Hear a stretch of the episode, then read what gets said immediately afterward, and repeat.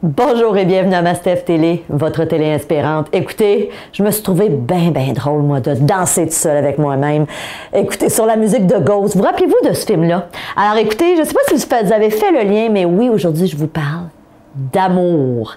Je vous parle de deux mythes qu'on doit absolument se défaire si on veut avoir une vie de couple réussie. Et le premier mythe que j'ai tellement entendu souvent, c'est on doit euh, avoir absolument plusieurs passions en commun si on veut que notre vie de couple soit réussie. Et, moi, je vais vous dire une chose, pendant neuf ans, j'ai eu une clinique et une des spécialités que j'avais, c'était de faire de la thérapie de couple.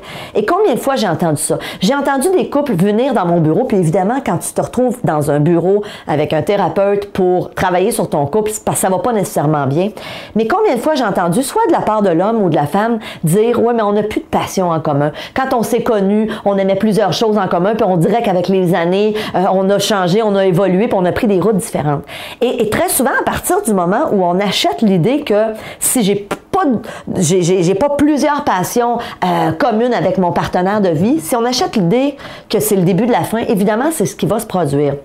Ceci dit, ce qu'on sait, et vous savez, il y a plusieurs études qui sont menées en ce moment un peu partout dans le monde sur le couple. Il y a des recherches, entre autres en psychologie positive, sur les relations de couple harmonieuses. Et ce qu'on sait, c'est que c'est pas tellement important d'avoir plusieurs passions communes, mais il faut plutôt avoir des valeurs qui sont communes. Donc, par exemple, si je suis en couple avec quelqu'un et que mon partenaire aime, je sais pas moi, les sports extrêmes, puis là, je vous donne cet exemple-là, puis c'est exactement ça dans ma vie de couple. Mon conjoint adore les sports extrêmes, adore tout ce qui est dangereux. Moi, là, je suis aux antipodes de ça. Ça veut pas dire parce que moi, j'aime pas faire du karting ou j'aime pas faire du ski acrobatique ou encore aller faire du surf à Hawaï dans des vagues euh, qui sont vraiment monstrueuses. Ça ne veut pas dire que parce que moi, j'aime pas ça, qu'on peut pas se rejoindre en quelque part.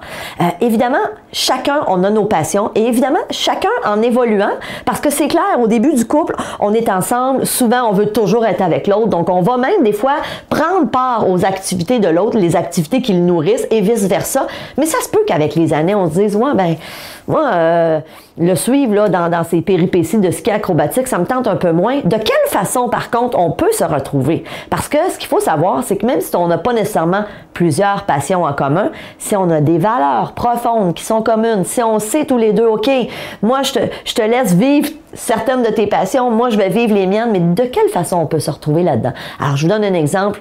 Moi, il y a plusieurs années, je ne faisais pas du tout de ski. Mon conjoint adore le ski. Mon petit garçon a commencé à faire du ski. Puis moi, je skiais pas. Mais ce que j'avais trouvé, c'est que parce que je fais du jogging, moi, j'allais faire mon jogging. Donc, quand les gars skiaient, moi, j'allais jogger et on se retrouvait à l'heure du lunch. On mangeait ensemble et l'après-midi, ils continuaient à faire leur ski. Moi, je, je vaquais à mes occupations et on se retrouvait au souper. Et vous savez quoi? C'était parfait. Là, l'hiver dernier, j'ai décidé, OK, j'ai deux, j'ai un homme qui skie, j'ai un fils qui skie, je vais essayer. Puis, vous savez quoi? J'ai réalisé que finalement, je pense que je pourrais prendre plaisir à apprendre à skier, même à mon âge. Ceci dit, ce qu'il faut réaliser, c'est que si vous avez cette croyance de dire, si on n'a plus aucune passion commune ensemble, qu'on a plus. Et, puis on s'entend, hein, une passion ne veut pas dire une activité. Euh, tu peux aimer aller au cinéma ensemble, tu peux aimer prendre des repas entre amis ensemble, c'est pas nécessairement des passions. Une passion, c'est quelque chose vraiment qui nous anime. Ça se peut que votre partenaire de vie aime le golf puis que vous n'aimiez pas ça. Savez-vous quoi? C'est correct. Ça ne veut pas dire que votre relation va nécessairement se terminer ou va battre de l'aile. Donc ça, c'est la première croyance qu'il faut se défaire. Faut juste garder en tête où est-ce qu'on se retrouve là-dedans. Où est-ce qu'on se retrouve? Où est-ce qu'on se rejoint, hein, en quelque part, entre nos deux passions?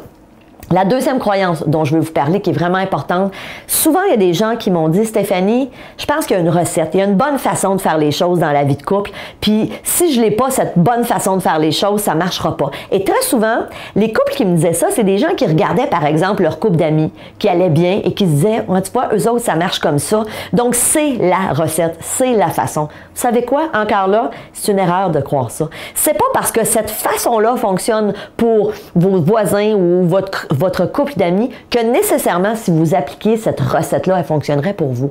Vous devez trouver votre recette. Vous savez, il y a des couples qui, sont, euh, qui font tout ensemble. Moi, c'est quelque chose que j'aurais de la difficulté. Moi, j'ai besoin de cette liberté, mon conjoint aussi. Et c'est correct. Il n'y a pas de bonne ou de mauvaise recette. Alors, si vous êtes un couple fusionnel puis que vous êtes bien les deux là-dedans, fantastique. Si vous êtes plutôt un couple qui dit, ben non, nous, on aime faire à l'occasion des choses chacun de notre côté puis on est content de se retrouver, ça aussi, c'est correct pour vous. Il n'y en a pas de bonne recette et qu'on doit absolument suivre à tout prix. Parce qu'oublions pas une chose, vous êtes deux individus. Déjà deux individus à part entière dans un couple qui ont des façons de voir la vie des fois différentes, des valeurs qui peuvent des fois être un peu différentes. Donc, on, on l'a dit, hein, si nos valeurs de base se rejoignent, évidemment, ça fait un couple plus solide, plus durable, mais ça se peut qu'on ait aussi certaines valeurs qui sont un petit peu différentes, puis c'est c'est très, très correct. Ceci dit, bien, bien, bien important, respectez-vous. Vous avez votre personnalité, vous, votre partenaire de vie. De quelle façon est-ce qu'on peut trouver notre recette à nous? La recette qui va fonctionner pour nous. Il y a des couples qui vivent à distance puis sont heureux comme ça. Moi, je, connais, euh, j'ai un couple d'amis, il y en a une qui habite dans une ville et son partenaire habite dans une autre ville. Et il y a des gens pour qui c'est impensable. Il y a des gens qui disent non, moi, j'ai besoin de vivre avec mon partenaire de vie.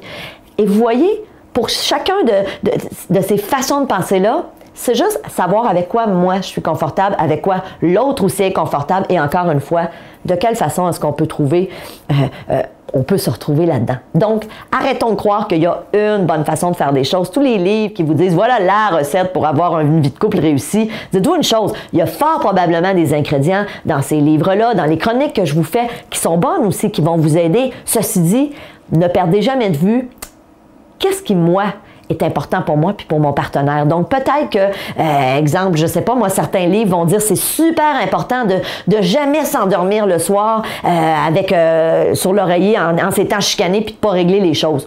J'aurais tendance à dire oui, je pense que c'est important. Ceci dit, si vous, ça fait 20 ans que vous êtes avec votre partenaire, puis que c'est arrivé des fois où vous êtes couché, puis vous êtes boudé, puis que dans le fond, le lendemain, vous vous reparlez, puis que ça va bien, ben voyez, marche votre recette. Donc l'idée, c'est ça.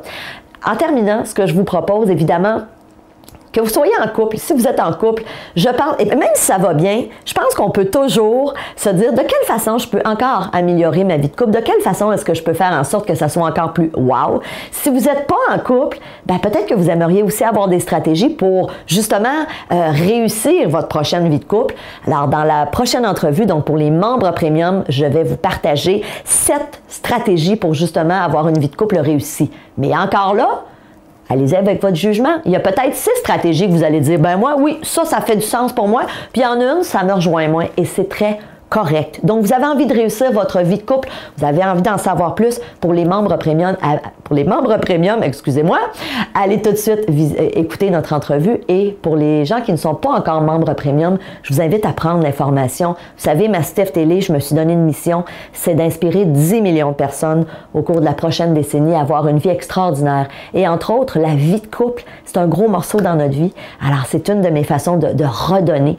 Et Évidemment, j'ai besoin de vous. Si vous aimez ce que je fais, je vous invite à partager mes petites chroniques, à inviter vos amis, les membres de votre famille à suivre ma Steph Télé. Et aussi, si vous avez envie d'aller plus loin, si vous voulez plus de contenu, si vous voulez euh, avoir un billet pour un événement qu'on organise à chaque année en live, parce que c'est beau le web, mais moi j'aime ça vous voir, j'aime ça vous faire des, des hugs, vous serrer la main. Donc, vous allez avoir ça si vous devenez membre premium. Alors, prenez l'information. En attendant, je vous dis merci d'être là. Merci de votre confiance. Je vous aime. Je vous souhaite plein d'amour. Je vous envoie plein de baisers. Salut!